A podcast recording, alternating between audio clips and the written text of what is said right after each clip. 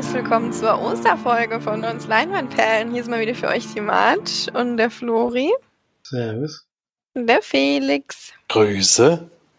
Hoffentlich pünktlich dann zum Ostersonntag bei euch in den Ohren haben wir jetzt ein paar Filmchen mitgebracht, unter anderem natürlich auch die Hausaufgabe von letzter Woche, ähm, die ich ja aussuchen durfte. Im Kino war natürlich niemand, aber das, den Gag brauche ich nicht, nicht mehr machen, glaube ich. Das ist nicht mehr lustig. Also jemand hört in zwei Jahren und fragt sich, was, was bei uns los ist. Vielleicht ist dann alles wieder vorbei. Corona einfach. Ja, ähm, die Hausaufgabe von letzter Woche, die ich stellen durfte, ist nämlich ein, in meinen Augen zumindest Familienfilm, Felix scheinbar nicht so, den ich damals mit Eltern und Brüdern auch viel geschaut habe. Und tatsächlich ein Disney-Film auf Disney Plus zu finden, nämlich Cool Runnings, dabei sein ist alles. Ein Film über eine jamaikanische Bobmannschaft. Unter anderem mit John Candy in der Hauptrolle. Und die restlichen kennt man jetzt nicht so. die Schauspieler, oder kannte ich zumindest nicht so, weiß nicht, kennt ihr danach jemanden vielleicht so als Nebendarsteller oder so? Nee, kam mir zumindest jetzt niemand bekannt vor. Nee. Schon gesehen hätte. Nur John Candy eigentlich. der ja leider dann auch ein Jahr später verstorben ist. 1993 ist der Film nämlich rausgekommen. Mit einer guten Länge von 98 Minuten und auch einer schönen Erzählgeschwindigkeit, äh, sage ich mal. In, in dem Film geht es eigentlich wirklich nur darum, dass sich vier junge, athletische Männer eigentlich für, ich glaube, den 100-Meter-Lauf oder den 50-Meter-Sprint? Nee, 100-Meter-Sprint ist klar. 100-Meter-Sprint qualifizieren wollen, dann aber das durch gewisse Umstände nicht schaffen und sich dann aber, sie wollen aber unbedingt an der, an den Olympischen Spielen teilnehmen und ähm, ja, qualifizieren sich dann als total Neulinge und natürlich als erste jamaikanische Bobmannschaft aus Jam Jamaika, ja, jamaikanische Bobmannschaft aus Jamaika in zu den Olympischen Spielen in Seoul. Seoul, wie wird das ausgesprochen? Sau? War das echt? In Calgary waren die. Aber hier steht sich für die Olympischen Spiele in Seoul zu qualifizieren. Komisch. Steht das bei Wikipedia falsch? Ich hätte nämlich auch gedacht, das wäre doch in Kanada, oder? Ja.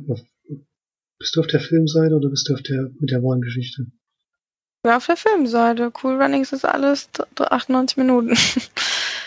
da steht bei mir Saul. Saul? Saul ich weiß nicht, wie die Stadt ausgesprochen wird.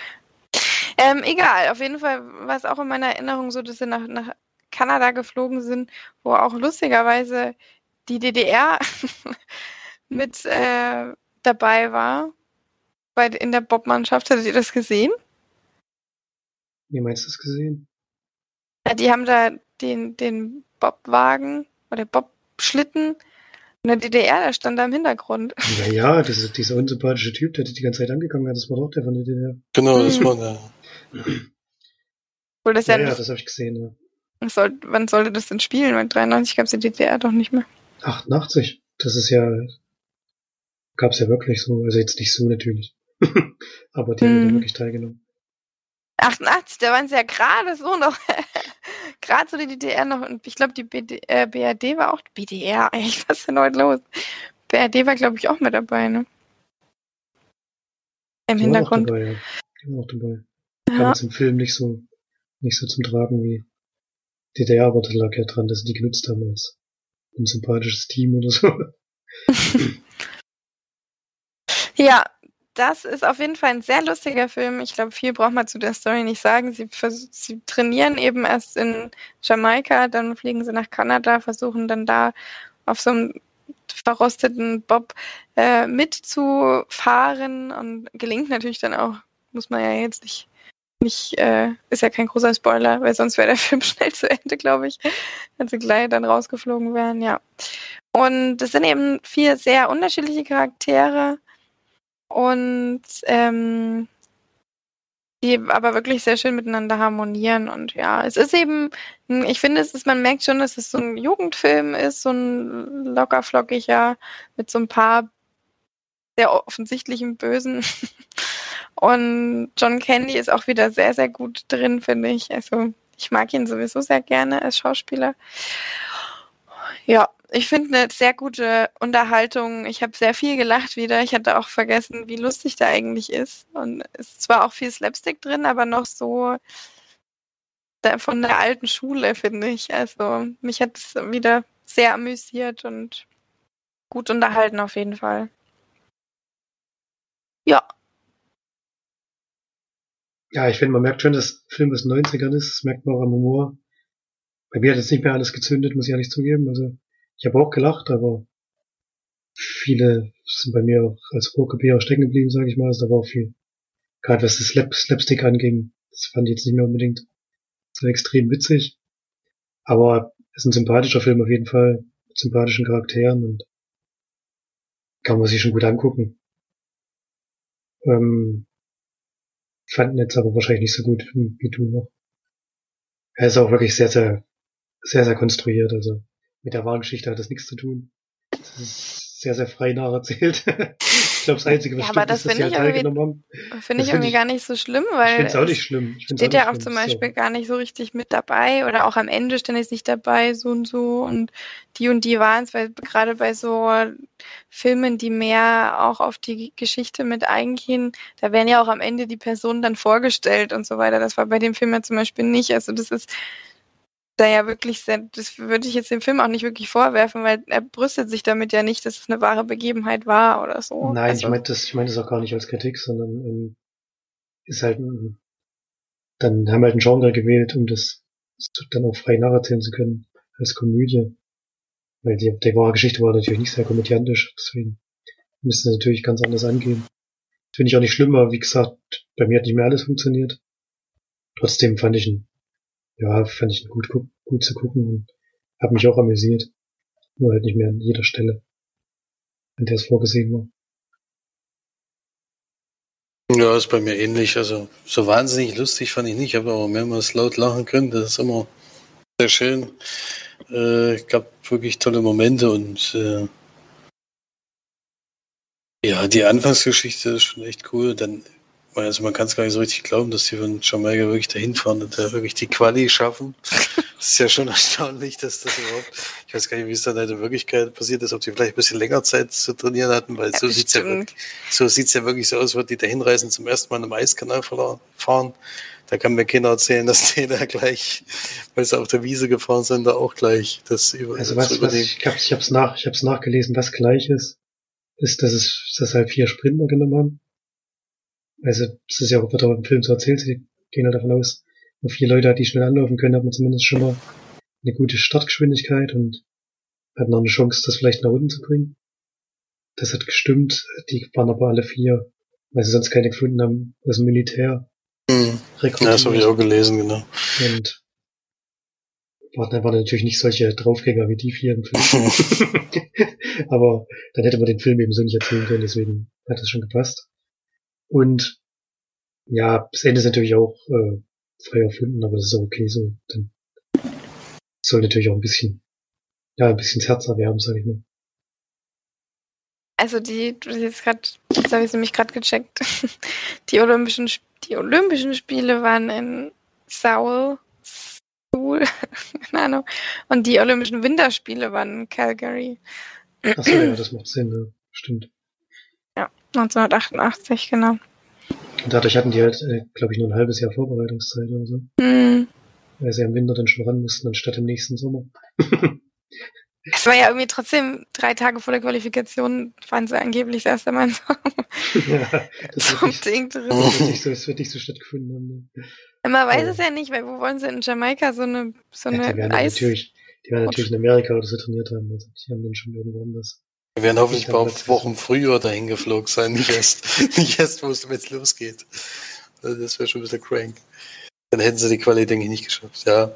Ist halt sehr weit hergeholt, alles, damit muss man halt klarkommen, aber ansonsten ist ist ja, wie gesagt, man amüsante merkt ja schon, man merkt ja schon, dass es so ein eher so ein Jugendfilm ist. Also ich glaube, das ist schon dadurch, dass das einer meiner Jugendfilme war, also so wie hey, du mein Ei küssen oder so, das ist halt so, so ein Ding, worüber ich früher mich herzhaft herzhaft kaputt gelacht habe und jetzt gucke ich da halt so, hm, ja, ist schon nett.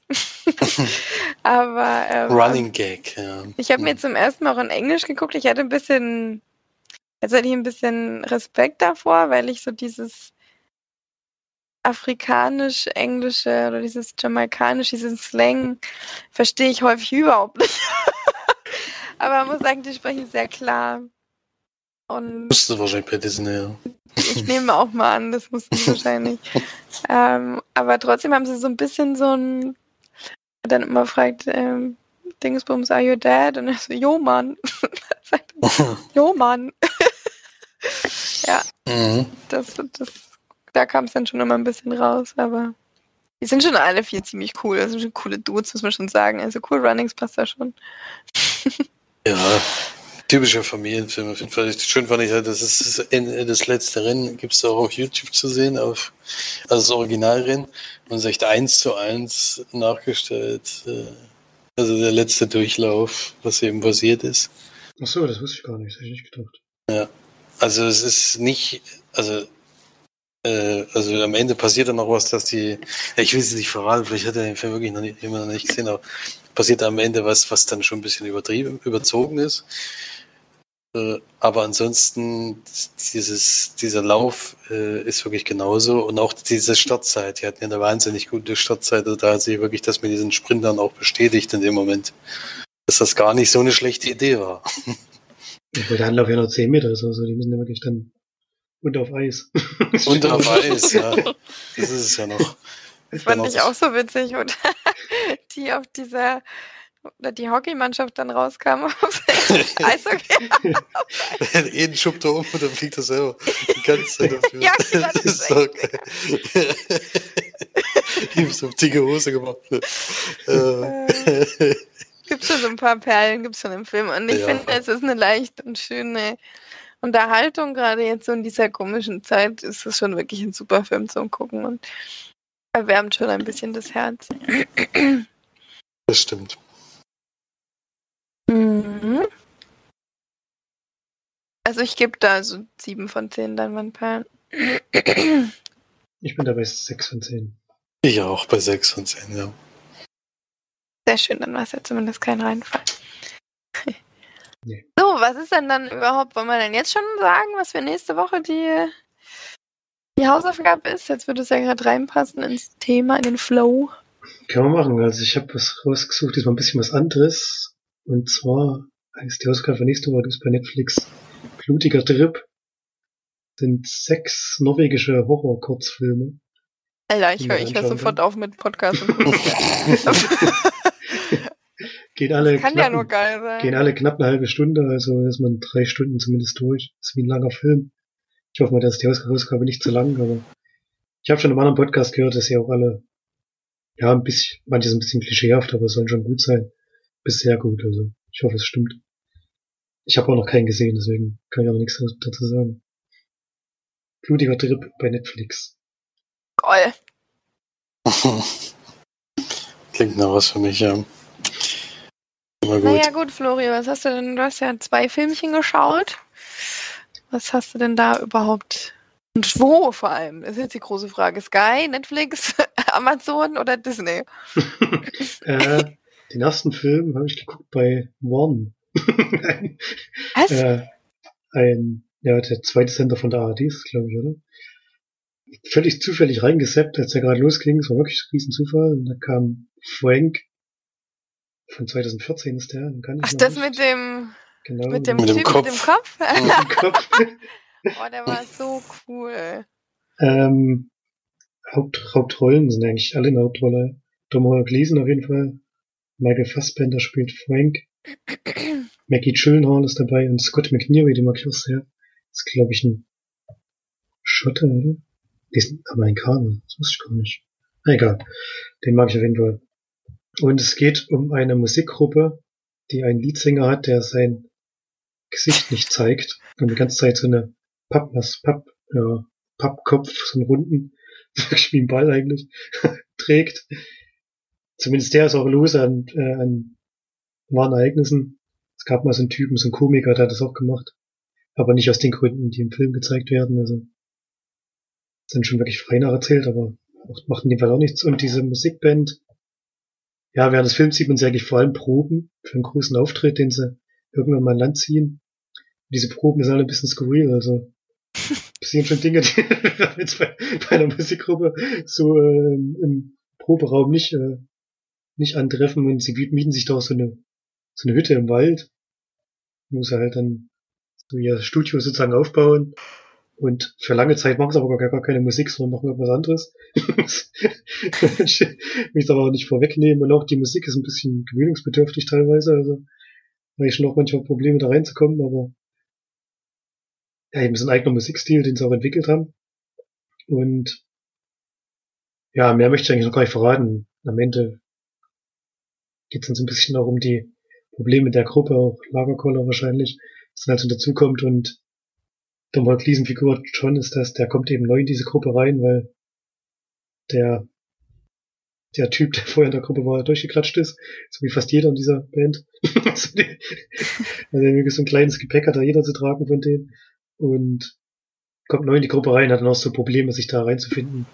Wird erstmal von vielen Mitgliedern abgelehnt und ja, muss sich da reinkämpfen und versuchen, sein Können unter Beweis zu stellen. Übrigens einen Schauspieler vergessen. Das Michael Fassbender gar nicht genannt. Doch, habe ich, hab ich gesagt, Michael Fassbender spielt Frank. Ich glaube, ich gesagt habe mal. Habe ich nicht egal. gehört. Man hört ja auch fast den ganzen Film nur seine Stimme sozusagen. Und ja, wie gesagt, mehr möchte ich noch nicht verraten. Das ist ein, ja, schwer zu beschreiben, der Film, finde ich. Ich könnte jetzt gar nicht sagen, wem man den empfehlen kann. Und wem vielleicht nicht, denn ich glaube nicht, dass es für jeden zugänglich ist. Ich hatte auch teilweise ein bisschen meine Probleme an manchen Stellen, aber fand es zumindest interessant und auch von allen Schauspielern wirklich außergewöhnlich gemacht, weil sie alle ja ganz unterschiedliche Personen spielen und auch wirklich schwierige Charaktere durch die Bank weg und das auf eine gute Art und Weise machen. Man sympathisiert auch zumindest mit zweien, finde ich. Die anderen waren mir ein bisschen suspekt. aber, aber wie gesagt, das ist kein Film für, für jeden, denke ich mal. Ist auch ein bisschen Kunstfilm sicherlich. Bisschen schwer zugänglich und aber interessant auf, auf seine Art und Weise. Und ich bin zumindest dran geblieben und hab den gerne geguckt. Also hat zumindest irgendwas bei mir ausgelöst, auch wenn ich, glaube ich, auch keinen kompletten Zugang dazu gefunden habe. Gerade zu der Musik, die die machen. War jetzt nicht so meins, sag ich mal, aber muss ja auch nicht. Und ja, mit Frank als der zentralen Figur, das ist auch schon ein interessanter Charakter, finde ich. Hat schon auch seinen Grund, warum, ja, warum er halt so durchs Leben geht, wie er es in dem Film macht. Und das fand ich alles interessant und habe ich schon gespannt verfolgt, sage ich mal. Geht auch nicht so sehr lange, ich glaube 90 Minuten oder so. 94. Also über Ich finde, er hat ein cooles, ein cooles Ende, finde ich. Also, ja, das stimmt. Ganz gut gemacht. Und ähm, ja, auch auf eine Weise, die ich jetzt nicht unbedingt erwartet hätte. Also das haben sie dann ganz gut aufgelöst. Ich weiß nicht, ich habe den damals mit Felix geguckt und ich glaube, wenn ich nicht mit dabei gewesen wäre, hätte Felix den ausgemacht, oder? Für mich war das nichts, aber fand es ja immer zwischendurch mal witzig, aber ansonsten sind die schon alle. Äh ja, die haben schon in der Klatsche, wie gesagt. Das ist schon so. Vor allem alle mit alle durchweg. Ja, das stimmt. Aber das mag ich auch an dem Film eigentlich.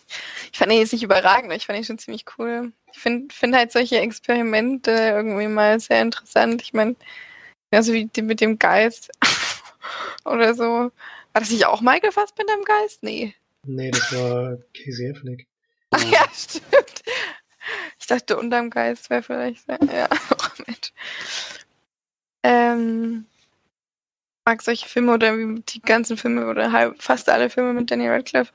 Das sind halt alles so ein bisschen besondere Filme, die zwar jetzt nicht überragend sind oder so, aber halt so ein bisschen herausstechen. Ja, genau. Und das ist, finde ich halt schön, wenn das mal sich jemand so traut, das zu machen. Und es ist auch nicht zugewollt. Es ist sowas wie diese, diese Kunstfilme. Wenn immer schon Arthouse dasteht, kriege ich immer schon. ja, ja. Aber cool, ja. ja ich habe nachher, noch, hab nachher noch einen Film, da stand am Anfang Arthouse da. ja, als, sind auch nicht, als Produktionsfirma. Das ist ja auch eine Produktionsfirma. Ja, das ist ja auch nicht immer dann schlecht, aber man hat immer dann schon so ein bisschen, oh, das könnte ein bisschen was anderes werden. Wie viele Punkte wird es denn geben? Oder Perlen? Ich habe überhaupt gar keine Ahnung. das ist wirklich mega schwer, diesen Film irgendwie einzuordnen. Ich wüsste auch nicht, mit wem ich das vergleichen, mit welchem Film ich das vergleichen soll. Also, das ist halt wirklich schwierig. Würde halt wahrscheinlich sechseinhalb geben, weil sieben kommt mir zu hoch vor und sechs wird zu wenig. Jo. Felix, was hast du dir denn noch angeschaut als Film? Als Film habe ich noch gesehen. Auf Sky Ticket in dem Fall. der Kid. Pfad der Gesetzlosen. Nicht Alex Kidd leider, aber also die Verfilmung wäre natürlich auch überragend gewesen von dem Videospiel, aber nein. Welche Videospielverfilmung war allemal überragend? Außer Silent Hill. okay, habe ich schon selber beantwortet. Außer geht dann nicht. Dann musst du schon. Äh, Resident Evil 1 war dann noch gut. Resident Evil 1 war noch ganz Evil okay. 1 ist auch nur geil wegen dem Laserding und dann ist es auch nicht mehr so geil. ich weiß nicht, ich habe schon lange nicht mehr gesehen, aber ich, früher fand ich ihn immer ziemlich cool. Könnte es auch nicht sagen, der wohl noch gefällt. schon ewig nicht mehr gesehen. Wahrscheinlich nicht mehr, ja. Ja, ich glaube auch wahrscheinlich nicht. Obwohl Aber Alex Kidd, die Videospielfilme wäre auf jeden Fall überragend, weil die Story ist einfach herzzerreißend. ja. Beim, Schnick, beim Schnickschnack schnuckigen ja. Das wäre auf jeden Fall. Dann, dann verfällt er da immer, dann geht es wieder von vorne, muss er filmen. Ja, aber genau dann, dann, sammelt dann, er, dann sammelt er dieses äh, Bonus-Ding da ein und dann kann er die Köpfe von den Gegnern reingucken, kann deswegen immer. Das ist der Twist. Oder dann das Fahrrad. Fahrrad ja, das Fahrrad ist natürlich super. Also da, Motorrad, oder? Äh, im Motorrad, Motorrad, stimmt. Also, ich das Motorrad, stimmt. Motorrad. Motorrad. Später gibt es auch einen Hubschrauber. also es ist Pflicht. Also ich kann man eigentlich mal vorschlagen. Ich meine, wenn Sonic verfilmt werden kann, dann kann auch Liquid verfilmt werden. Das ist dann nicht mehr so schwierig. Äh, ja, die haben, die haben beide keine Story. Aber hier geht es ja um The Kid und dabei geht es um Billy the Kid. Das ist ja schon ein bekannter Name äh, im Wilden Westen unterwegs gewesen damals, also nach einer wahren Begebenheit kann man sagen, aber es ist äh, auch ein paar fiktive Figuren mit dazugeführt, aber dazu komme ich gleich, denn äh, äh, Billy the Kid war, wurde deswegen so genannt, weil er noch wahnsinnig jung war und da schon relativ für Furore gesorgt hat, im negativen Sinne. Also der hat ähm, schon, schon frühzeitig äh, Nachbarn sozusagen um die Ecke gebracht aus einem Nachbarschaftsstreit und dadurch, dass er sich da dem Gesetz entziehen will, ist er seitdem eigentlich schon ein bisschen auf der Flucht gewesen und hat da schon äh, ein paar Leichen hinterlassen die ganze Zeit. Und er wird gejagt von Pat Garrett. Das ist so ein, ja, eigentlich ein Sheriff gewesen, aber der macht sich dann eben auf die Jagd nach diesem Mann mit mehreren Leuten. Und um Billy the Kid äh, reiht sich auch so eine Truppe. Und dann versucht der eine eben den anderen zu bekommen. Gleichzeitig gibt es aber noch eine Nebengeschichte mit zwei Kindern, die zu Hause ihren Vater äh, dabei erwischen, wie er die Mutter eben nahezu tot prügelt. Und der Sohnemann entscheidet sich dann, diesen zu erschießen. Äh, was leider zu spät ist, weil die Mutter ist dann schon tot und da sind halt dann eben beide leider äh, nicht mehr da. Und der Onkel kommt dann zu Besuch, der dann wahnsinnig sauer wird, weil die ihr äh, also seinen Bruder umgebracht haben. Äh, und der sagt eben, er möchte dass die mitkommen und für ihn arbeiten, aber ja, eben das, das Mädchen eben in den Uhrenhaus und der Junge dann eben auf anderen Sachen, was man eben nicht unbedingt machen möchte, kann man sich ja vorstellen. Und die fliehen dann glücklicherweise und treffen dann zufällig auf dem Weg auf diese Truppe um Billy the Kid und schließen sich den so ein bisschen an, um eben da wegzukommen, eben auch ein bisschen Schutz zu haben. Aber in dem Zuge werden die von der von dem Sheriff gestellt und auch verhaftet. Also sie kommen da leider nicht mehr drum rum. Also sie versuchen zwar noch mit einer relativ spektakulären Schießerei äh, da irgendwie rauszukommen, aber es ist eben so, dass sie da festgenommen werden und sie werden in einen Ort transportiert, um dort eben gehängt zu werden. Ja. Und die zwei Kinder, die, das fällt dem Mann natürlich auf. Was machen die da? Was wollen die da? Aber sie geben nicht so richtig preis. Als dann aber die Schwester eben verschwindet und der Sohnemann hat mitbekommen, dass wohl der Onkel da seine Finger im Spiel hat, entscheidet er sich dann, den Billy the Kid zu fragen, ob er ihm nicht helfen kann und versucht ihm eben da rauszukriegen. Ja, so viel kann man, denke ich, erzählen. Das ist so die erste halbe Stunde. Dann äh, passieren noch ein paar andere Sachen. Es wird dann auch ziemlich äh, viel geschossen und alles Mögliche, kann man sich ja vorstellen, ist ja ein Western. Und Billy the Kid wird in dem Spiel, in dem Fall gespielt von Dane DeHaan, den man kennt aus Chronicle zum Beispiel.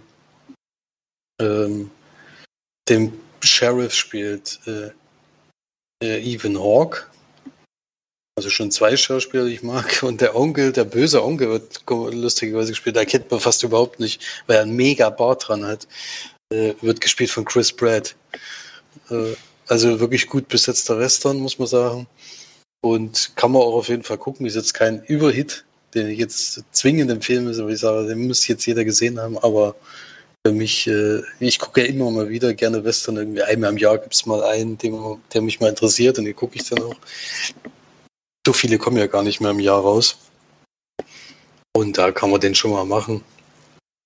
Deswegen ist er denn auch so ultra lang?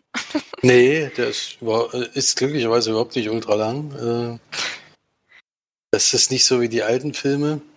Die gingen ja immer äh, mehr als zwei Stunden eigentlich. Das ist jetzt hier nicht gegeben. Ich kann es, glaube ich, sogar gleich sagen. Ja, genau, der geht genau anderthalb Stunden. also ist wirklich kurz. Kurz und sch schmerzvoll.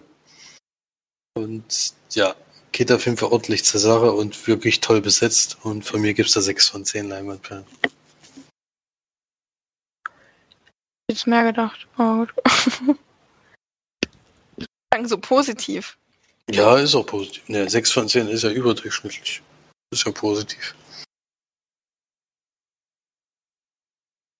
Nun gut, dann kommen wir wieder zum guten alten Netflix. Ähm, denn, wie ich gemerkt habe, gucke ich gerade sehr viel auf Disney Plus und habe so ein bisschen schlechtes Gewissen bekommen gegenüber Netflix und habe mir mal wieder einen Film angeguckt, ähm, der heißt Kokuri Kozakakara. Habt ihr den schon geguckt? nee, nee, da heißt auf Deutsch heißt er der Mond, Mohnblumenberg. Ein Studio Ghibli-Film tatsächlich Hayao Miyazaki diesmal nur im Drehbuch. In der Regie war von 1979 oder 1980. Es gibt nämlich zwei Ausgaben. Ich weiß aber nicht, welche ich geguckt habe. Eine auf jeden Fall sehr schöne Version, denn in dem Film geht es darum, eigentlich kann man das sehr kurz wegbrechen, weil so eine Riesenhandlung hat es nicht. Wir haben wieder natürlich einen Animations- oder Trickfilm ähm, oder Animationsfilm, wenn man das da schon so nennen konnte, geht es darum, dass so um den, um den 60er Jahre rum ein Schulmädchen quasi, ja, in einem relativ großen Haus lebt mit ihrer Großmutter, noch zwei Untermietern oder drei sogar, und ihrer Schwester.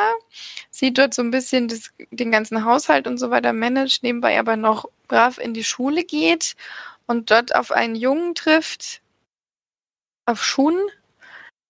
Umi trifft auf Shun, die sich sehr schnell gut verstehen und es dann aber eine, in der Vergangenheit der beiden eine, ja, eine Gemeinsamkeit liegt, die so diese diese Verbindung ein bisschen schwierig macht, sage ich mal.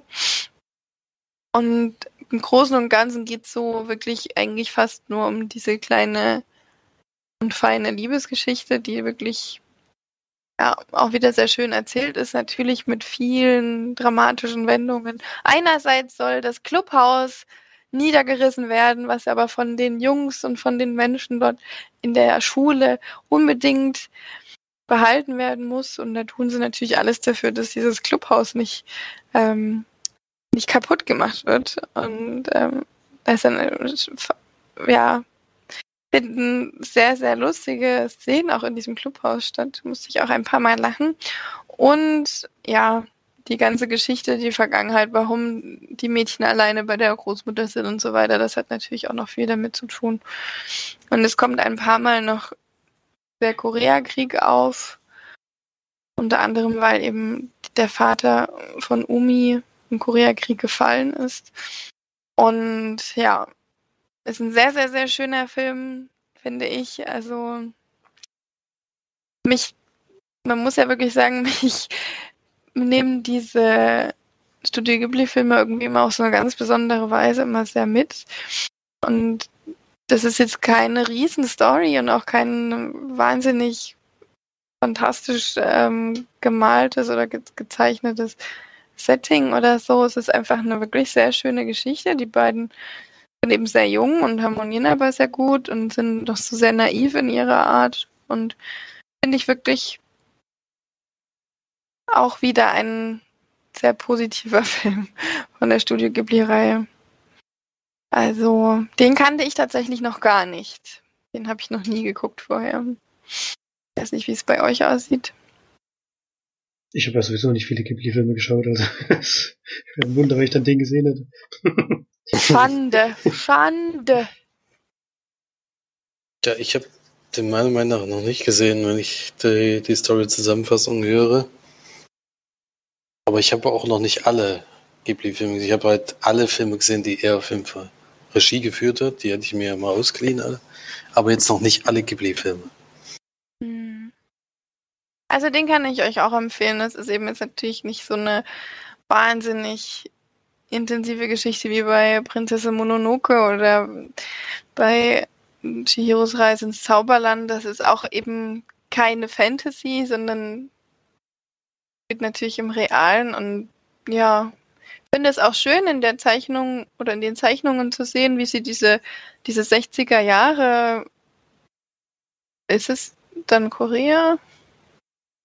oder China gewesen. Jetzt bin ich mir unsicher, aber das wird, glaube ich, auch gar nicht so richtig thematisiert. Produziert wurde es zumindest in Japan. Ich habe mich danach nämlich auch nochmal in den Koreakrieg ein bisschen reingelesen, weil ich darüber tatsächlich so gut wie gar keine Ahnung hatte. Wisst ihr denn noch, worum es da ging? Nö. das ist geil, wir sind echt so schlecht in Geschichte. Ja, gut, ist aber auch weit weg von uns. Ich weiß nicht. Das ja, es ist, aber total wichtig eigentlich. Also gut für uns jetzt wahrscheinlich nicht, aber da geht es eben wieder, ging es um Nord- und Südkorea natürlich, dass sie sich beide bekriegt haben. Und was ich wieder sehr interessant fand, einerseits ähm, hat sich China mit reingehangen und andererseits natürlich, wer noch? Ja, natürlich. Und da habe ich mir auch gedacht, warum? warum hat sich die USA gesagt, ja komm, gehen wir mal den Koreakrieg. Ich meine, könnte sein, dass es irgendeine Belangnis hat, aber ich habe da wieder so das die Befürchtung, dass einfach wieder Bock auf Krieg hatten oder so. ja. Er ging tatsächlich nur drei Jahre. Also nur, also es reicht auch schon, aber von 1950 bis 1953. Koreakrieg. hm. So kleine Anekdote für euch da draußen von der Geschichtsmarch. Aber ich finde es eigentlich auch mal cool, dass man sowas so dann durch solche Filme dann nochmal ein bisschen mehr suggeriert bekommt. Hm. Okay, das war mein zweiter Film. Felix hat, glaube ich, noch einen, oder? Nee. Ja, einen hatte ich noch, den kann ich kurz machen, weil den March schon gesehen hat und auch schon überragend fand. Ich habe endlich die Fortsetzung geguckt von The Strangers. March hat ihn ja schon hoch und herrlich empfohlen, äh, dass man den auf jeden Fall mal gucken muss. Äh, Leute gehen auf den Campingplatz und wollen Onkel besuchen, aber der liegt leider schon verendet vor Ort. Und die vierköpfige Familie. Äh, da klopft es eben abends an der Tür und da wird wieder nach Tammy gefragt. Und das bedeutet in dem Fall, man wird demnächst Probleme kriegen, weil die wohnt natürlich nicht dort. Aber eigentlich ist das, eigentlich ist das nur eine Überprüfung, ob, ich denke mal, die überprüfen damit, äh, wer da ist, wie viele das vielleicht sind und äh, gucken mal, äh, ja, wie sie das am besten angehen, weil dann gibt es eben mehrere Leute mit Masken, die dann Jagd auf diese vier machen, die in diesem Trailer drin sind. Ja. ja erste Teil hat uns ja wirklich außergewöhnlich gut gefallen, also mir jedenfalls. Und den gucke ich immer mal wieder gerne. Das ist ja, also diese Masken sind schon unangenehm, vor allem wenn die da eben in irgendeiner Ecke stehen, einfach nur im Dunkeln. Und die Leute beobachten, das ist schon ein komisches Gefühl. Das hat aber dieser Film völlig ausgelassen eigentlich. Ich glaube, es gibt einmal so eine ähnliche Szene. Ansonsten ist es eher so ein, ja, man darf halt nicht so viel drüber nachdenken. Die verhalten sich halt wieder wie in den typischen Horrorfilmen, wo man immer sich fragt, also langsam müssten die Leute mal merken, dass, äh, dass heutzutage das einfach keiner mehr glaubt, aber irgendwie wird es immer wieder gemacht. Und sie stellen sich, sie stellen sich halt auch so an, dass sie nacheinander abgeschlachtet werden, sozusagen. Äh, eine Szene hat mir ganz gut gefallen, tatsächlich im Film. Für die gibt es auch äh, die Punkte eigentlich. Ein Punkt. nee, es gab immerhin zwei Punkte. Also der Anfang hat mir ganz gut gefallen, wo die äh, ja die ersten zwei sozusagen äh, verenden müssen leider. Das war ganz gut gemacht. Und ich fand die Szene im Pool äh, gut gefilmt auf jeden Fall. Dann gibt es dafür mir zwei von zehn, aber der Rest ist halt wirklich, ich habe ihn dann erst hatte ich ihn auf Deutsch angefangen, habe ich schon gedacht, oh, habe ich auf Englisch umgestellt, habe ich gedacht, na, hätte ich noch auf Deutsch gucken können. Das fand ich genauso scheiße. die labern da einen Mist die ganze Zeit zwischendurch. Also das ist wirklich schwer zu ertragen. Und wenn man vor allem den ersten Teil mag, ist es, äh, es ist einfach völlig lieblose Fortsetzung. Vor allem nach so langer Zeit geht man eigentlich davon aus, ja, die Leute denken sich was dabei. Aber irgendwie glaube ich immer nur, dass irgendjemand diese Lizenz kauft und sagt, komm, wir machen jetzt irgendwie sowas ähnliches schnell hingerotzt und dann ist das Drehbuch fertig und der Film ist auch gleich fertig, ja. Deswegen da keine Empfehlung für, äh, muss man echt nicht gucken. Das Coole an The Strangers, warum ich den ja auch so gerne gucke, ist, dass da ja diese dieses Psycho-Horror so gut macht. Also wirklich dieses, jemand steht einfach halt einfach unangenehm. hinten ja, und steht irgendwo in der Ecke und ähm, guckt ihm halt so hinterher, wie er so nach vorne läuft und versucht und guckt so, ob jemand um, äh, hinter der Ecke ist und versucht sich zu verteidigen. Und der steht halt aber hinter ihm. Und das ist so ein, glaube ich, das habe ich ja schon öfter gesagt, so dieser Horror, der mich langweilig dich, Felix. nee, ich werde nur gerade müde. äh, die mich immer so fesselt, ja, diese, dieser Horror. Da ist übrigens äh, auf Spanisch nehme ich an. Los Extranos. Zwei. der ist von 2008, der erste. Das ist auch schon wieder ja, schon der so ist schon ganz schön her, alt, ja. Deswegen. Ich würde gerne wissen, was ist denn eigentlich mit Liv Tyler? Die macht ja gar nichts mehr, oder? Oder nichts, was man kennt. Vielleicht Kann man die Filmografie gucken, du. Ach, Ad Astra hat die mitgemacht. Ah. Stimmt. Also die Frauchen gespielt. Ja, aber auch eine undankbare Rolle. Undankbare und kurze Rolle. Hm. Spoiler. Nee, tot ist sie nicht. Gleich. Also. Die hat halt nicht viel zu tun. Gleich. Nein. Also nee, die, die stirbt allgemein, glaube ich. Die stirbt allgemein nicht. Ja, sie macht sie so ein bisschen unterm Radar, aber vielleicht ja auch gewollt. Ja. ja. Na gut, ähm, Filme haben wir dann glaube ich nicht mehr, oder? Doch, ich habe noch einen. Ach so, ich dachte äh, schon zwei. Hm, mit, mit Cool Runnings hatte ich schon zwei, aber jetzt, einen habe ich noch geschaut. Bei Amazon Prime gibt's den. Ähm, Roads habe ich gesehen. Wie heißt er? Roads, oder also Straßen auf Englisch. hm. äh, das ist der neue Film von Sebastian Schipper, der ja vorher Victoria gemacht hat, ein mein einen meiner liebsten deutschen Filme, die es überhaupt gibt. und jetzt sein nächstes Projekt ist diesmal ein ja, wie gesagt, ist, ich glaube, Arthur ist der Filmverleiher, nicht, nicht, nicht Produzent. Ähm, ein kleiner Film, auch ein ruhiger Film. Und es geht um eine Freundschaft zwischen zwei jungen Männern, einmal gespielt von Fayon Whitehead, einen britischen Schauspieler, Chillen spielt er und Stefan Buck, einen, ich glaube, französischen Schauspieler, ich hoffe, ich sage jetzt nichts Falsches. Und die beiden jungen Männer treffen aufeinander in Marokko. Da ist ähm, Julian, der von Fayon Whitehead gespielt hat, gerade im Urlaub mit seiner, mit Teilen seiner Familie, hat äh, eine Mutter und einen Stiefvater und die geraten so ein bisschen aneinander. Und er haut mit dem, ja, mit dem Bus der beiden ab, mit dem, ja, ist wie so ein kleiner Campingwagen, sag ich mal, mit dem die unterwegs waren, mit dem haut ab und trifft dann auf William, der aus dem Kongo geflohen ist, gern nach Frankreich möchte, um dort nach seinem Bruder zu suchen, der auch schon als Flüchtling dorthin gegangen ist. Und die beiden erleben dann so ein, ja, ich könnte sagen normalen Roadtrip, aber das wird dem Film nicht ganz gerecht, sondern er ist schon ein bisschen, ja, ein bisschen tiefgründiger, sag ich mal, auch von dem, was passiert und auch von den Dialogen, die die beiden haben und so. Geht da schon ein bisschen anderen Weg. Ähm, und Moritz Bleibtreu spielt noch mit. Die Episode mit ihm hat mir allerdings nicht gefallen, wenn man den Film sieht. Also er spielt auch einen sehr unsympathischen Charakter und das hätte der Film irgendwie nicht gebraucht. Ich finde auch, dass es zur Story und zu der Charakterbildung der beiden Hauptfiguren nichts beiträgt, deswegen hätte es das nicht gebraucht. Das fand ich ein bisschen schade, weil das auch zur restlichen Stimmung des Films nicht so richtig passt. Es geht eben darum, dass beide Charaktere schon unterschiedlich sind, aber ja, das gleiche Ziel haben. Beide wollen nach Frankreich. Der junge Engländer zu seinem Vater, der inzwischen dort wohnt, mit seiner neuen Frau und William, wie gesagt, zu seinem Bruder. Und wir erleben dann die Reise der beiden, die natürlich ja auch viele mit vielen Hindernissen verbunden ist, denn der junge Mann ist wie gesagt Flüchtling, der kann ja auch nicht einfach über die Grenzen drüber. Da müssen sie schon sich Dinge überlegen, wie sie das hinbekommen. Und beide sind sowieso auch von ihren Charakteren erst erstmal schwierig und müssen sich auch erstmal irgendwie zusammenraufen. Die Freundschaft zwischen den beiden, die es natürlich gibt, das ist kein, glaube ich, kein großer Spoiler. Äh, die entwickelt sich dann während des Films langsam. Und gerade die zweite Hälfte hat mir wirklich richtig gut gefallen.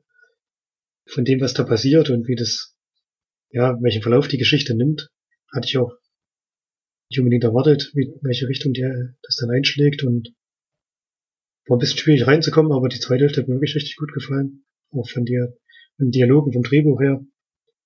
Schon dafür würde ich den Film weiterempfehlen und wie gesagt, es gibt ihn jetzt bei Prime im, im Abo, also wer Prime hat, der kann ihn sich ruhig mal anschauen guter Film. Natürlich nicht so gut wie Victoria, aber das habe ich jetzt auch nicht, nicht erwartet. Da liegt es ja auch ein bisschen an Dämmerrad, die er dort gewählt hatte. Die ist jetzt natürlich hier nicht, aber beide Charaktere können den Film schon tragen und das ist auch wichtig, weil sie ja den Hauptteil der Zeit einnehmen. Sieht es eigentlich sehr oft zusammen. Und gibt dem Film sieben von zehn Leinwandperlen. Den hat von euch niemand gesehen gehabt? Nö. nee, habe ich auch nicht gesehen. Ich hatte ihn schon ein bisschen auf dem Schirm. Also ich wollte ihn sowieso immer mal gucken. Gerade mit dem Regisseur auch. Und jetzt bei Prime hat man ja wirklich die Möglichkeit, das kostenlos zu machen, wenn man das Abo hat. Deswegen passt das schon. Und es ist wie gesagt ein internationaler Cast, also es kommt zwar viel Filmförderung aus Deutschland, aber der Film spielt, ich glaube, keine einzige Sekunde in Deutschland. Ich hoffe, ich sage da jetzt nichts Falsches aber es ist dann eher eine internationale Produktion oder eine internationale Geschichte, was man jetzt aus Deutschland ja auch nicht so oft sieht. Auch mit einem britischen Schauspieler jetzt auch nicht mehr so ganz unbekannt ist. Also hat er zum Beispiel bei Dunkirk mitgespielt. Den kennt man jetzt vom Gesicht her also auch schon auf jeden Fall.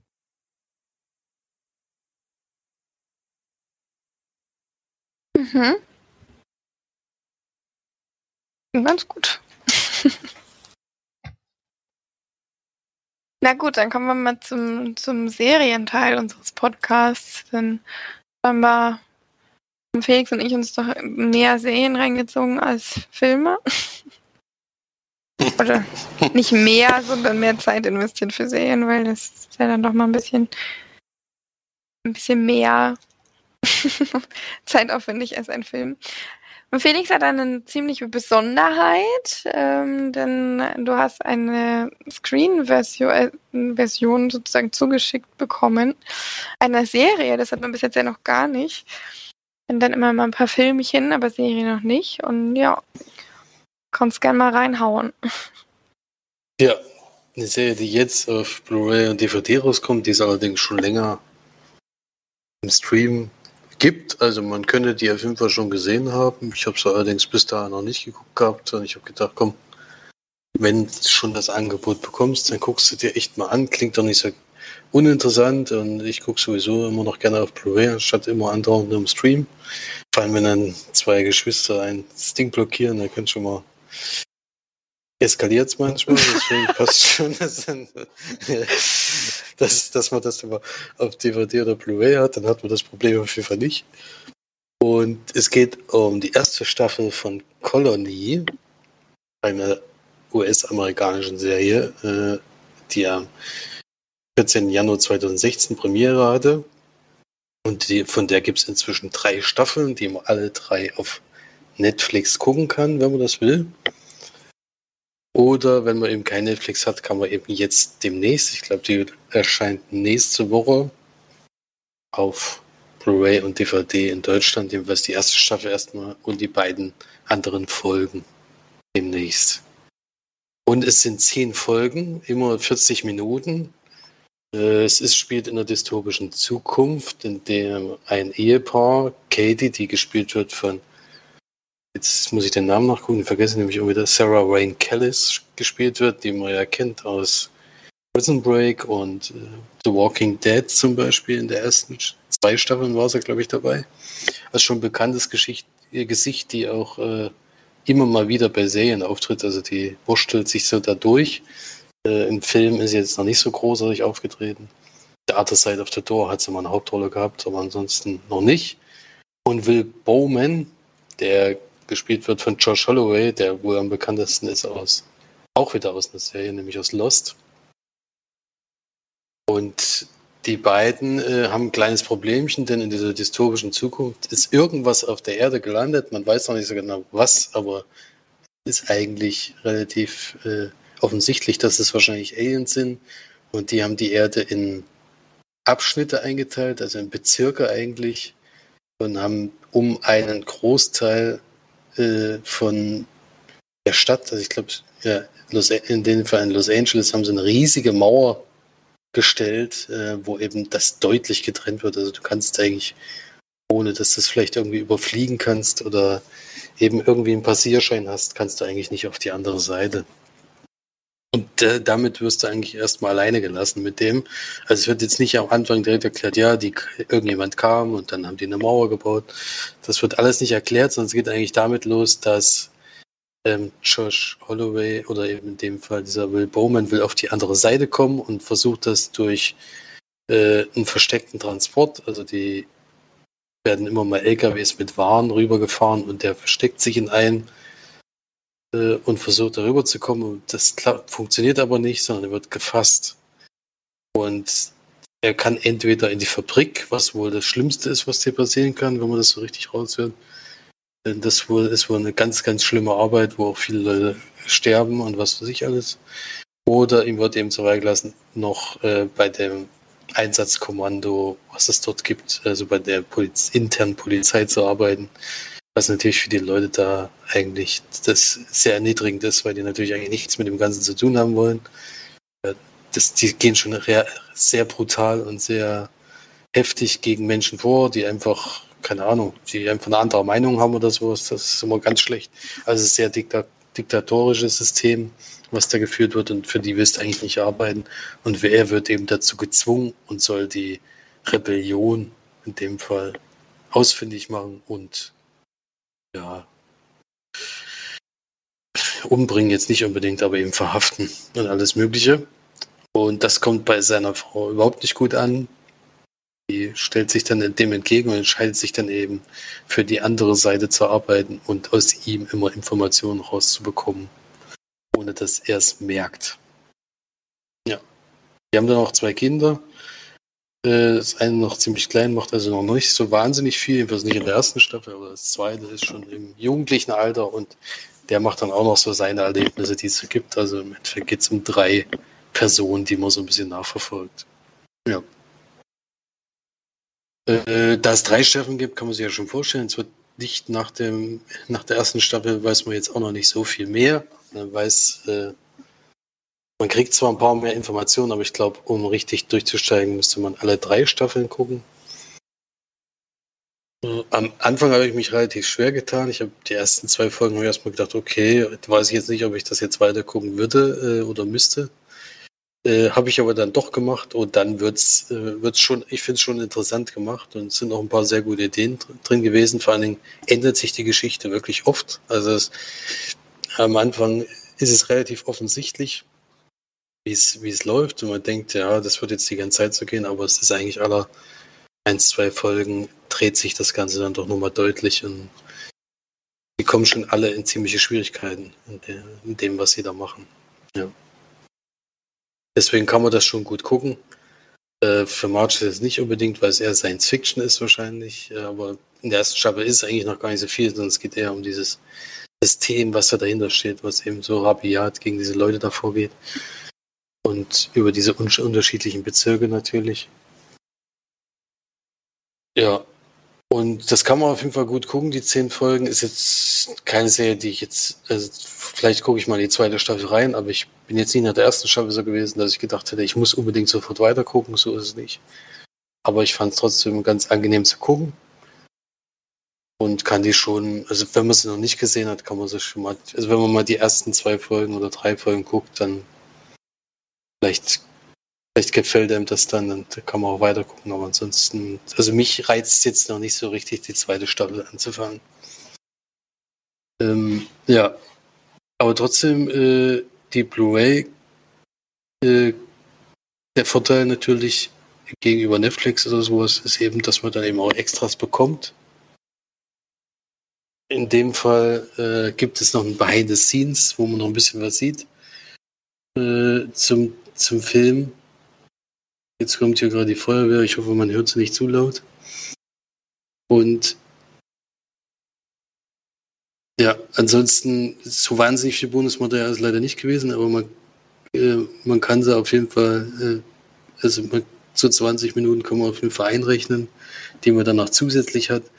Wenn man jetzt kein Netflix hat äh, und sich das auch nicht holen möchte oder aus irgendwelchen Gründen und trotzdem die Serie unbedingt sehen will, dann kann man halt sagen, dass jetzt demnächst das rauskommt. Und eine Staffel äh, ist uns auch zur Verfügung gestellt worden zum Verlosen. Einmal die erste Staffel. Äh, wir hauen jetzt die Gewinne raus ohne Ende. wir hören gar nicht mehr auf mit Gewinnspielen und haben jetzt die erste Staffel, wie gesagt, einmal auf DVD zur Verfügung gestellt bekommen. Also wenn wirklich jemand Interesse hat und wirklich die nicht auf Netflix gucken kann oder will, der kann gerne da an diesem Gewinnspiel teilnehmen und kann sich kann sich da mal überlegen. Ähm, jetzt habe ich wieder nicht am Anfang der Was machen wir eigentlich in der Vorbesprechung, sag mal?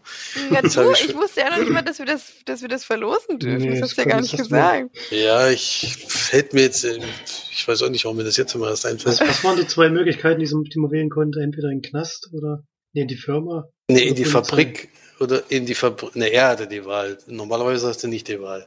Ach so, ich dachte, das ist immer. Nee, nee. Also ja, ist ja egal. So was würdest du eher machen? Würdest du lieber in die Fabrik gehen oder in den Knast? Schreibt's in nee, die Kommis! zur Polizei aus, oder? Ja, er geht ja im Endeffekt, er geht zur Polizei. Also er hat die Wahl, entweder der Polizei zu helfen oder, also dieser, keine richtige Polizei, sind ja irgendwie die Leute von. Stasi wahrscheinlich oder so. Ein bisschen Stasi-mäßig kann man schon so sagen, ja. Oder eben in die Fabrik zu gehen, also in so ein Arbeitslager, kann man fast sagen die Wahl hat man dann in dem Moment. Aber das jetzt als Frage ist vielleicht. Ja, dann nimmt wahrscheinlich jeder dann doch die Polizei. Statt Arbeitslager. Das, das denke ich auch. Aber da fällt uns sicherlich noch was dazu ein und dann werden wir das auch besprechen. Ich habe das jetzt vorhin wieder, wieder mal vergessen. Aber das passt ja. Ich denke, da hätten wir schon eine schöne Frage und dann kann man auf jeden Fall die DVD gewinnen. Ja, dann guckt einfach mal bei uns unter, unter, oder oben drüber oder unten drunter, was im Text steht für eine Frage und dann schreibt gerne in die Kommentare. Dann könnt ihr eine ganze Staffel gewinnen. Das ist natürlich gar nicht schlecht bei der, bei der Corona-Krise gerade. Ähm, dann habt ihr ein bisschen was zum Zeittöten. Klingt immer so negativ, aber.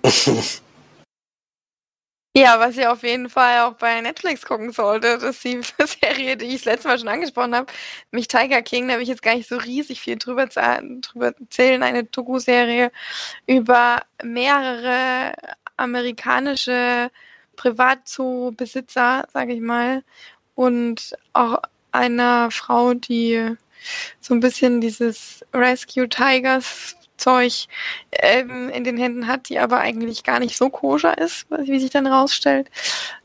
Und diese Doku-Serie beleuchtet diese Charaktere durchaus am allermeisten den sogenannten So Exotic, der sich dann auch Tiger King nennt.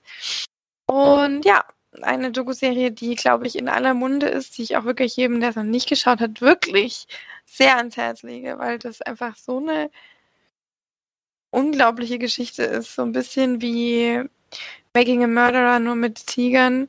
So ein bisschen sehr absurd und man kann das alles gar nicht richtig fassen, was da passiert und was vor allem auch erlaubt ist und wie sich das dann alles miteinander noch verstrickt und ja, was für Menschen in Amerika leben, ist schon erstaunlich, das muss man schon sagen.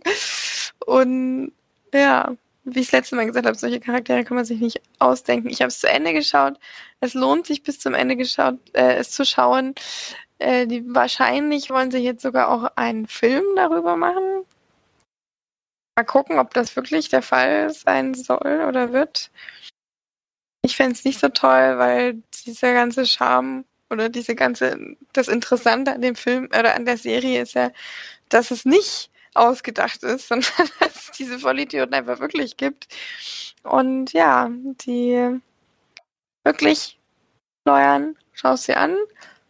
Schnell, husch, husch. Das ja, ist wichtig. Echt tun. Ja, und ich gebe der Serie, ach du, meine Güte, das ist ja richtig schwer ich würde da schon so 9 von 10 dann mal geben. Also, es ist eben eine Doku-Serie. Das ist ja noch schwieriger zu. Wir haben ja gesagt, Dokus wollen wir eigentlich gar nicht bewerten, aber Serien ist ja noch schwieriger zu bewerten. Ja, aber es, es gibt, glaube ich, bis jetzt zumindest keine bessere Doku-Serie, die ich gesehen habe. Oder ja, doch wirklich keine bessere, weil ich finde auch der Stil, wie er wie es gemacht wurde oder wie es inszeniert wurde. Das ist teilweise so hinter der Kamera, dann doch vor der Kamera inszeniert, hinter der Kamera eben einfach schnell aufgefangen, was so die Leute sagen und das dann eben auch einfach gezeigt äh, in der Doku-Serie. Also ich kann es wirklich jedem empfehlen. Es schreckt auch sehr ab. Ich kann auch verstehen, wenn Leute dann nicht so richtig Lust drauf haben, aber es ist einfach wirklich so absurd. Das hat man, glaube ich, noch nie gesehen. Deswegen große Empfehlung von mir. Ja. Felix hat noch eine Serie geguckt, da bin ich jetzt mal gespannt, weil er gemeint hat, als sie emotional berührt. Bei dem Steinherz bin ich mal gespannt, was da. Nee, Quatsch. Steinherz. Ja, so ähnlich äh, kann man es vielleicht nennen, aber es handelt sich natürlich um eine Serie, die über Fußball geht, ist klar. Oh, Leute. Äh, okay.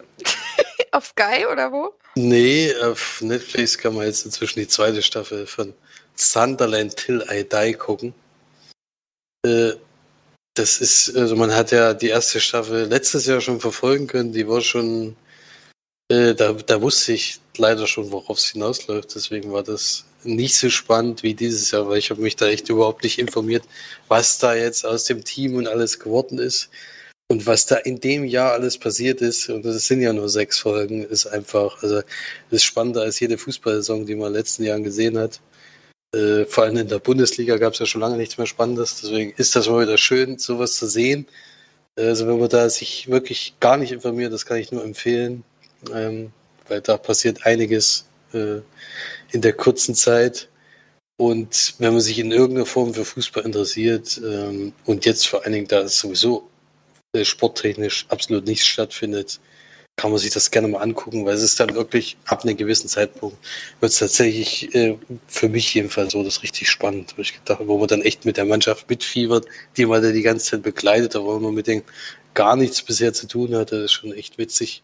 Ist ja wirklich toll gemacht, äh, die Staffel. Es sind ein paar Sachen, die ich zwar kritisieren muss, weil es ist teilweise ist übertreiben sie es mit Zeitlupensequenzen, vor allen Dingen in den Fußballspielen.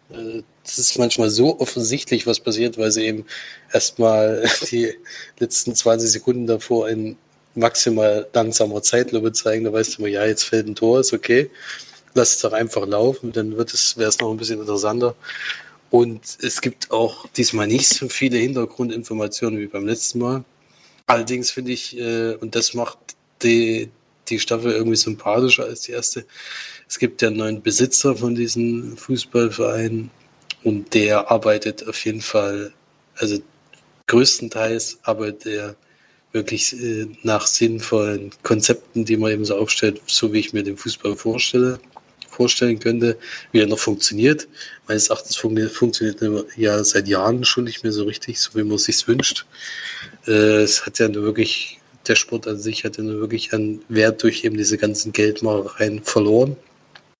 Und man sieht auf jeden Fall in der Staffel alles, was den Fußball positiv macht, aber auch alles, was ihn in letzter Zeit immer so negativ macht. Also es beginnt erstmal mit der Szene, also es, oder es wird dann eben erklärt, dass in England in der dritten Liga im Durchschnitt die Fußballer 2000 Pfund die Woche verdienen in der dritten Liga, in der zweiten Liga 15.000 und in der ersten Liga 69.000 Pfund die Woche. Und das ist einfach nur noch abartig.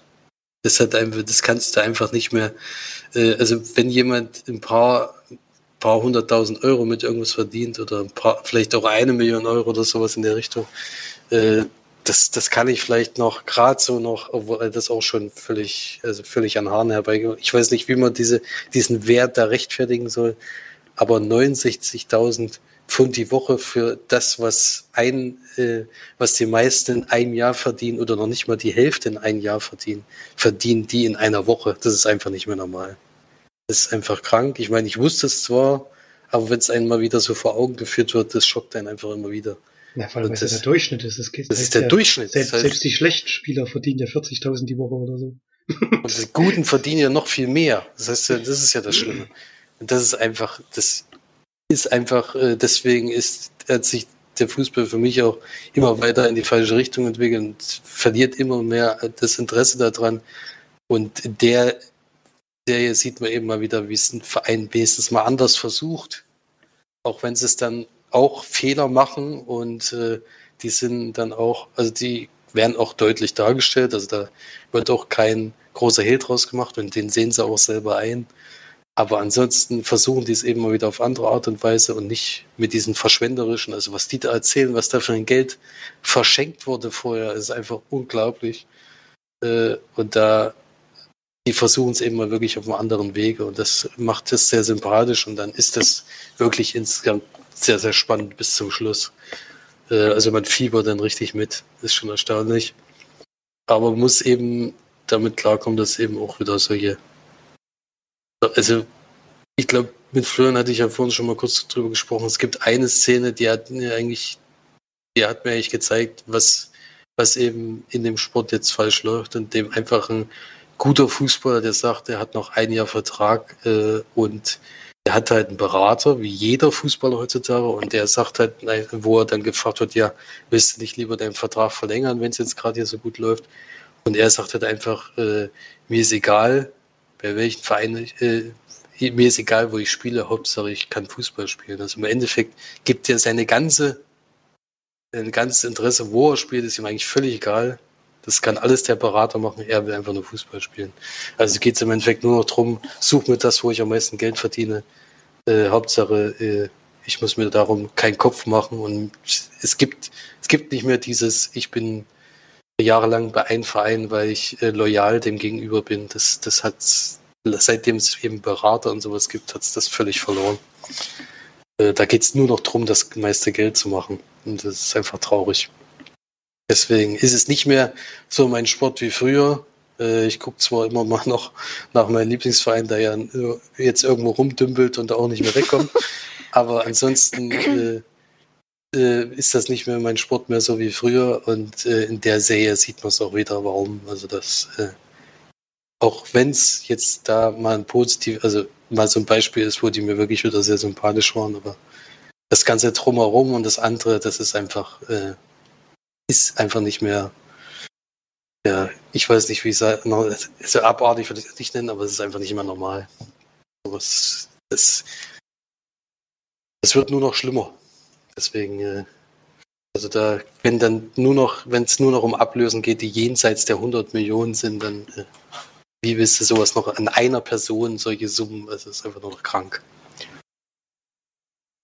Ja, man kann noch ein bisschen hoffen, dass diese Krise jetzt vielleicht dazu führt, dass mal eine Abwärtsspirale einsetzt, aber ich fürchte es halt, sobald es wieder losgeht und die Gelder wieder fließen, dann wird sich das alles wieder so normalisieren wie es jetzt vorher. Kannst ja doch vergessen, es geht einfach nur nach Angebot und Nachfrage, wenn die Leute dann alle wieder reinrennen ja, und es wieder das, geil das finden. Problem ist, das Problem ist eben, dass es jetzt im Moment alle Vereine trifft. Und jeder Verein verliert im Moment im Monat so unglaublich viel Geld. Es geht ja inzwischen wirklich darum, dass Bundesligisten pleite gehen werden, wenn Spieler auf, nicht auf Gehalt verzichten. Nur wegen zwei Monaten, die das jetzt geht. Lass mal jetzt die Politik in manchen Ländern sagen, wir lassen den Sport jetzt ein halbes Jahr nicht zu, dann geht jeder zweite Profiverein pleite, weil er das nicht stemmen kann. Und da, wenn es jetzt wirklich dazu kommt, dass es in manchen Ländern zumindest so ist, dann könnte es wirklich ähm, auf längere Sicht so sein, dass die Gelder einfach fehlen. Das glaube ich nicht. Dass man vor die Gehälter nicht mehr bezahlen kann. Ja, dann wenn die aber, bevor dann die, die Ligen und so weiter dann runterfahren, dann die Sportler auch befürchten müssen, dass sie überhaupt gar kein, dann, dann danach überhaupt gar kein Geld mehr verdienen, wenn die bestimmt sagen, na gut, dann verzichten wir halt jetzt auf meine 80 Millionen oder so, die ich gekriegt hätte. Ich habe ja noch 250 Millionen auf dem Konto. dann nehme ich halt jetzt mal dieses Jahr das äh, weniger und äh, ja, spende mal auch so ein bisschen fürs gute Gewissen, ne? Und dann geht's alles wieder wie normal weiter. Weil sonst wären sie ja dumm, sonst würden sie sich ja selber die Arbeit wieder, wieder nicht zunichte machen oder wegnehmen, wenn es danach überhaupt nicht mehr weitergeht oder teilweise nur noch sehr, sehr gering. Also, das wird alles ganz normal weitergehen, das wirst du sehen. Leider wird es so sein, weil die ja auch noch unterstützt werden, was weiß ich alles, und haben dann ah, ja. auch noch Sponsoren oder sowas, die das alles mitmachen. Deswegen, es wird am Ende darauf hinauslaufen, dass es leider nahezu genauso weiterläuft wie jetzt. Und so macht es halt für mich keinen richtigen Sinn mehr. Also es äh, macht einfach keinen Spaß mehr, wenn da solche Beträge bezahlt werden für, für Leute. Also das ist einfach normal. Das ist nicht normal. Hm, es ist schon schade, aber man muss es wirklich, ja, man muss es wirklich so sehen. Es ist einfach, es ist einfach so, die Leute, die wirklich wichtig sind, verdienen viel zu wenig. Und die Leute, die jetzt daheim hocken und nichts machen können, die haben Millionen auf dem Konto oder auch, wenn selbst wenn es nur Tausende sind oder so, die auf dem Konto liegen, die können jetzt gerade nichts machen. Und die, die sich, die teilweise sterben im Beruf, die, naja gut, das ist jetzt ein bisschen ein krasses Thema, aber Müssen wir jetzt nicht aufmachen, aber ja. ich finde, das sieht man in der Serie eben ganz gut. Das ist, das ist wirklich überhand nimmt, das Ganze. Und, äh, das ist doch in fast jedem Profisport. Formel 1 ist ja, finde ich, fast noch Ja, gut, das ist. Äh, das sind jetzt aber die Extrembeispiele. Es gibt wirklich. Genau, es gibt viele Sportarten, wo es gibt. Handball, da wird naja, Basketball wird auch also in USA, ja. In den USA, in Deutschland. Baseball das, wird übelst viel in den USA, dann auch ähm, American Football, Football ja, genau. wird übelst viel verdient ja, in Amerika. Von, ich habe jetzt ja von Deutschland geredet. Natürlich, bei denen ist es natürlich der Sport Nummer eins jeweils. Das ist schon klar, dass da die Gelder auffließen. das stimmt schon. Das hat alles völlig überzogen inzwischen. Also es, so viel Geld muss eigentlich keiner verdienen, wie die da verdienen. Hm. Na gut, dann kommen wir mal. Das war jetzt auch eine Doku-Serie, oder? Das, das ist eine Doku-Serie, hm. genau. Kommen wir zu einer geschriebenen Serie. Geschrieben, vorab geschrieben tatsächlich auch, weil es nämlich auf einem Buch basiert. Was ich sehr interessant finde, finde weil ich nämlich das Buch, glaube ich, ganz gerne lesen würde. Denn ich habe mir die Serie Ich schweige für dich angeschaut, eine britische Serie, ähm, die jetzt im Januar angefangen hat äh, auf Netflix ähm, sein. Und zwar, ähm, ich schweige für dich. Die habe ich tatsächlich empfohlen bekommen von Olli Schulz. Will nicht nur ich, sondern alle, die fest und flauschig hören. Du hast eine persönliche Nachricht gekriegt. ja, ähm, also Margarete, ich hätte ja eine, eine Serie für den Leinwandperlen-Podcast, den könntest du besprechen. das ist äh, auf jeden Fall passiert.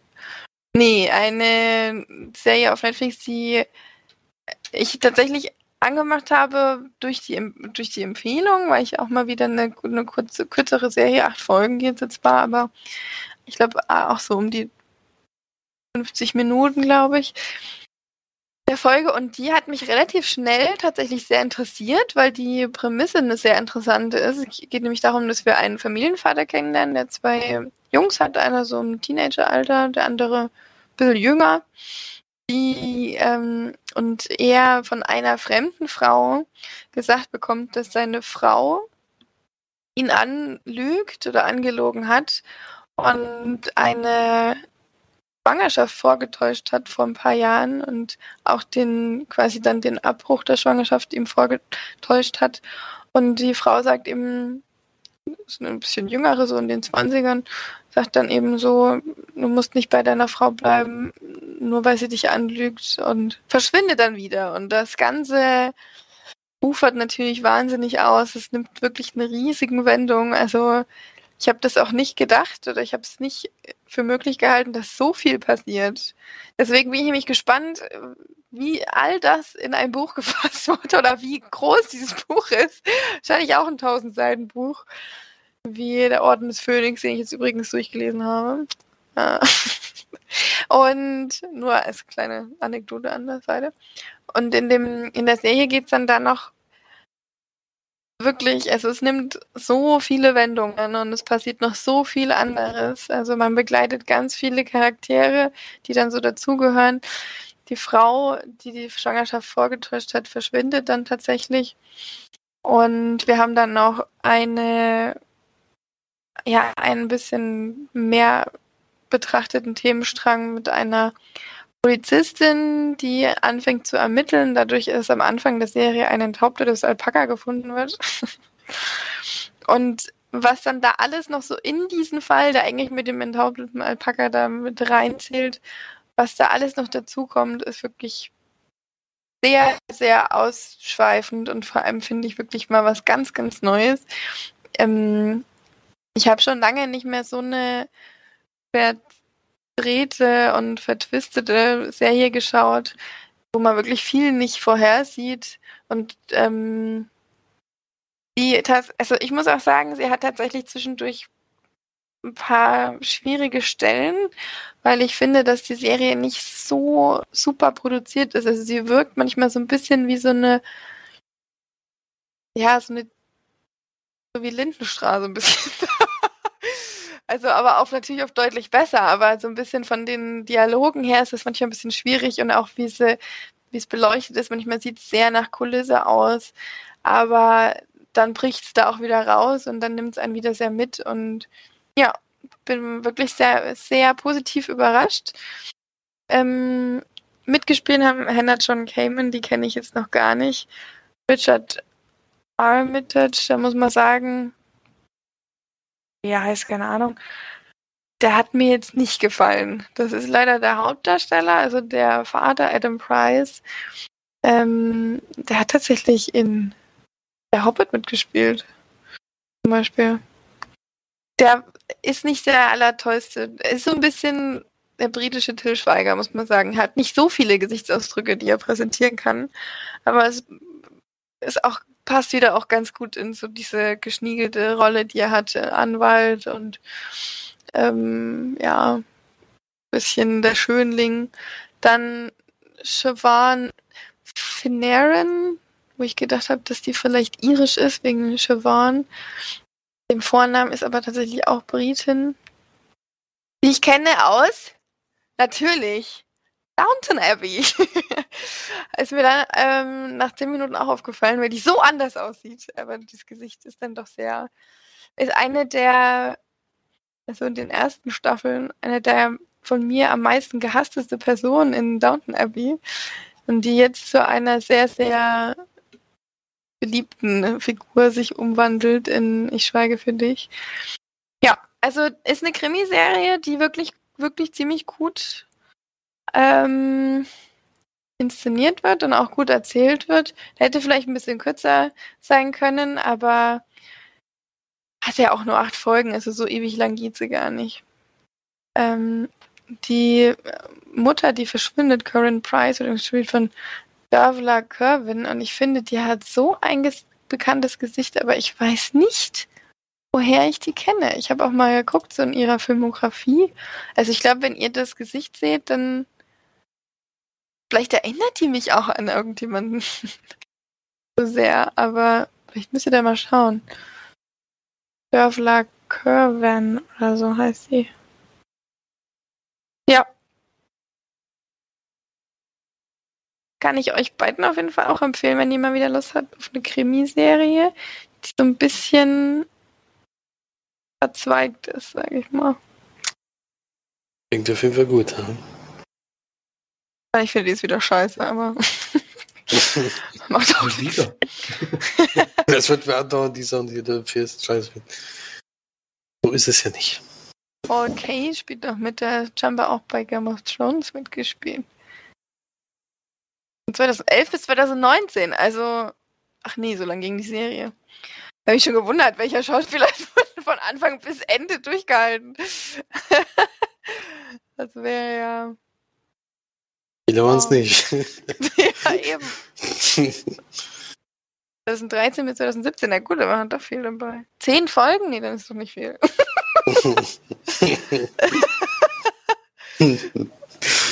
ja. Ja. Bewerten wir eigentlich? Serie? Nee, ne? Was ja, wir haben schon immer, also bei Doku-Serien finde ich es auch immer total schwer, aber. Ich würde der allgemein so 7 bis 8 von 10 Lemon geben. Das ist ja eine Krimiserie, da kann man das ganz gut machen, denke ich. Mhm.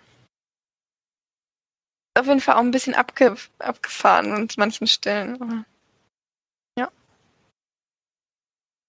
Okay, ich glaube, wir sind am Ende angekommen. Hatten wir denn, na gut, wir haben schon ein paar Kommentare gehabt bei der Serie, aber das hatte nicht so wirklich was mit unserem Podcast zu tun, sondern mit dem Gewinnspiel.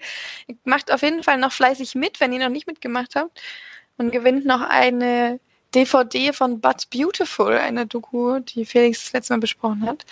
Hört gerne noch mal rein, falls ihr es noch nicht getan habt und äh, schreibt schön Kommis.